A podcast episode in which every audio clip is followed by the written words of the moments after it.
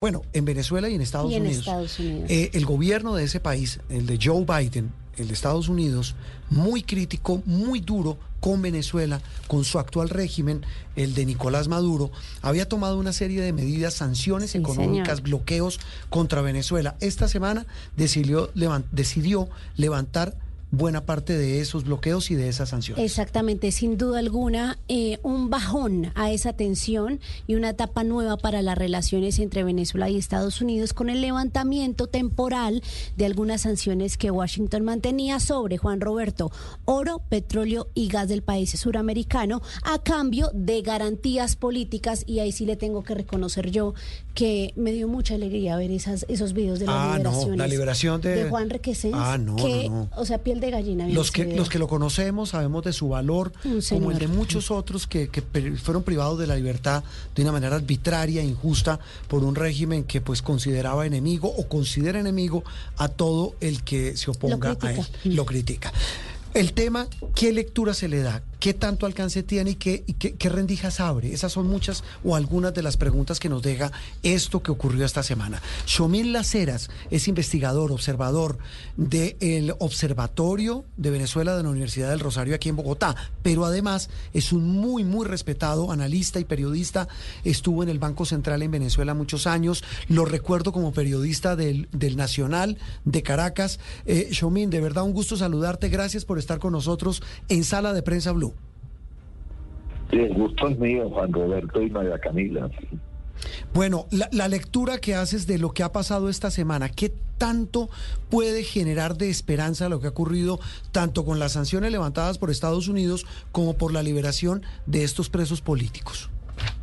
Bueno, efectivamente, eh, Juan Roberto, eh, ha habido tantos intentos anteriores de negociación que, que yo creo que todavía hay un nivel grande todavía de gente pues descreída o que no igual no tiene mucha esperanza, ¿no?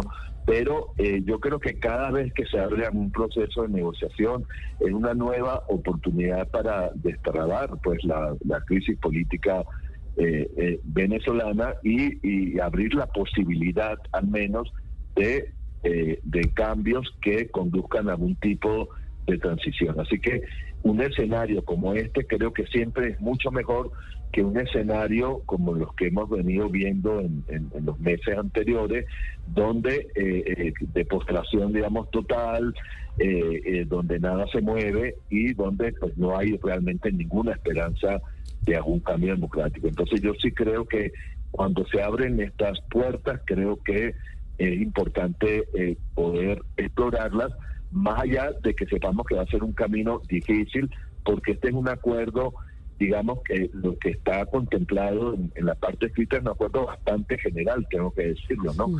Así son, se dicen cosas bastante generales que, que serían tácitas, digamos, en cualquier otra democracia en el mundo. Sin embargo, en Venezuela, que no es efectivamente una democracia, decir estas cosas, eh, eh, llegar a estos acuerdos generales, pues ya, ya pues suscita pues, como una gran, una gran esperanza. Pero van a ser meses difíciles de, de negociaciones para terminar de hacer cumplir lo que se ha suscrito en esta oportunidad. Sí, profesor Láceras, es que muchos califican, tal cual usted lo ha dicho, como este, como el primer resultado tangible de muchos años de acercamientos. Explíquenos qué viene ahora y por qué quiero que nos explique eso, porque Venezuela tiene un objetivo final al que pues se suponemos Estados Unidos no va a acceder tan fácilmente. ¿Qué se puede esperar para estos meses? Bueno, yo creo que estos meses, eh, así, eh, el, el acuerdo dice cosas como que va a haber observación internacional, de que se va a ver, se va a abrir el registro electoral, de que se va a depurar el registro electoral. Entonces, lo que lo que tenemos que ver ahorita en los próximos meses es cómo estos acuerdos que son muy generales, como decía antes, se eh, concretan en, cosas mucho más específicas, ¿no? Si cuando se habla de observación internacional, bueno, eh, ahí hay que llegar a acuerdos con eh, eh, y firmar convenios con la Unión Europea o con Naciones Unidas o con el Centro Carter y en esos acuerdos tiene que decirse, por ejemplo, cómo va a ser esa observación internacional y si esa observación internacional cumple los estándares internacionales. Lo mismo pasa con el registro electoral. eh, eh, decir, bueno, se va a abrir el registro electoral, está muy bien, pero eh, ¿por cuánto tiempo se va a abrir ese, registro electoral? Se va a abrir en el exterior, que hay eh, 8 millones de, de, venezolanos viviendo en el exterior hoy en día. ¿cómo, ¿Cómo se va a hacer a través de los consulados? ¿Durante cuánto tiempo? Entonces, ese tipo de cosas concretas que hacen que lo que se acuerde de manera general luego tengan una concreción efectiva es lo que se lo que vamos a tener que ver en los próximos meses y es lo que yo supongo un poco que Estados Unidos va también a evaluar en los próximos seis meses que es eh, eh, el tiempo que ha abierto para suavizar las, las las sanciones y determinar si efectivamente se están haciendo avances o no. Mm, solo una cosa final mm, y, tiene que ver con la percepción, un tema más de percepción suya. ¿Qué tanto estará dispuesto a ceder un hombre como Nicolás Maduro, al que no le hemos visto nunca, me da pena decirlo, inteligencia política, siendo muy sagaz, ni tampoco inteligencia diplomática, señor Laceras? Bueno, eh, eh, aquí hay que, lo que hay que analizar aquí, qué incentivos pueda tener el gobierno de Nicolás Maduro para avanzar en un acuerdo como este, ¿no? Eh, el, el, incentivo que yo le veo es que como están previstas, de cualquier manera, están previstas elecciones para el año 2024, porque constitucionalmente así está establecido.